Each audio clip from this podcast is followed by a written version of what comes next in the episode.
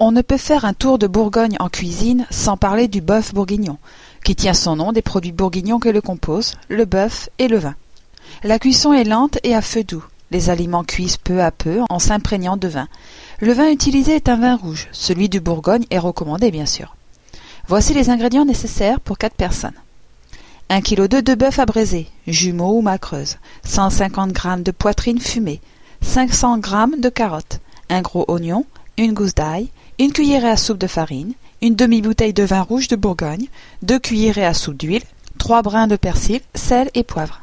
Afin de préparer ce fabuleux plat, vous devrez dégraisser soigneusement la viande et la couper en cubes.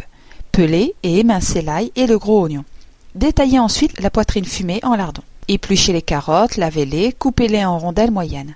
Faites chauffer l'huile dans une cocotte, y mettre la viande afin de la faire dorer de tous les côtés. Ajoutez les lardons, puis les oignons, les carottes, l'ail, ainsi que la farine. Bien remuer le tout.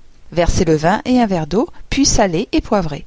Si vous le souhaitez, vous pouvez également ajouter du persil préalablement lavé. Couvrez et faire cuire pendant trois heures à feu doux. Servez très chaud, accompagné de pâtes fraîches ou de pommes de terre cuites à la vapeur. Bon appétit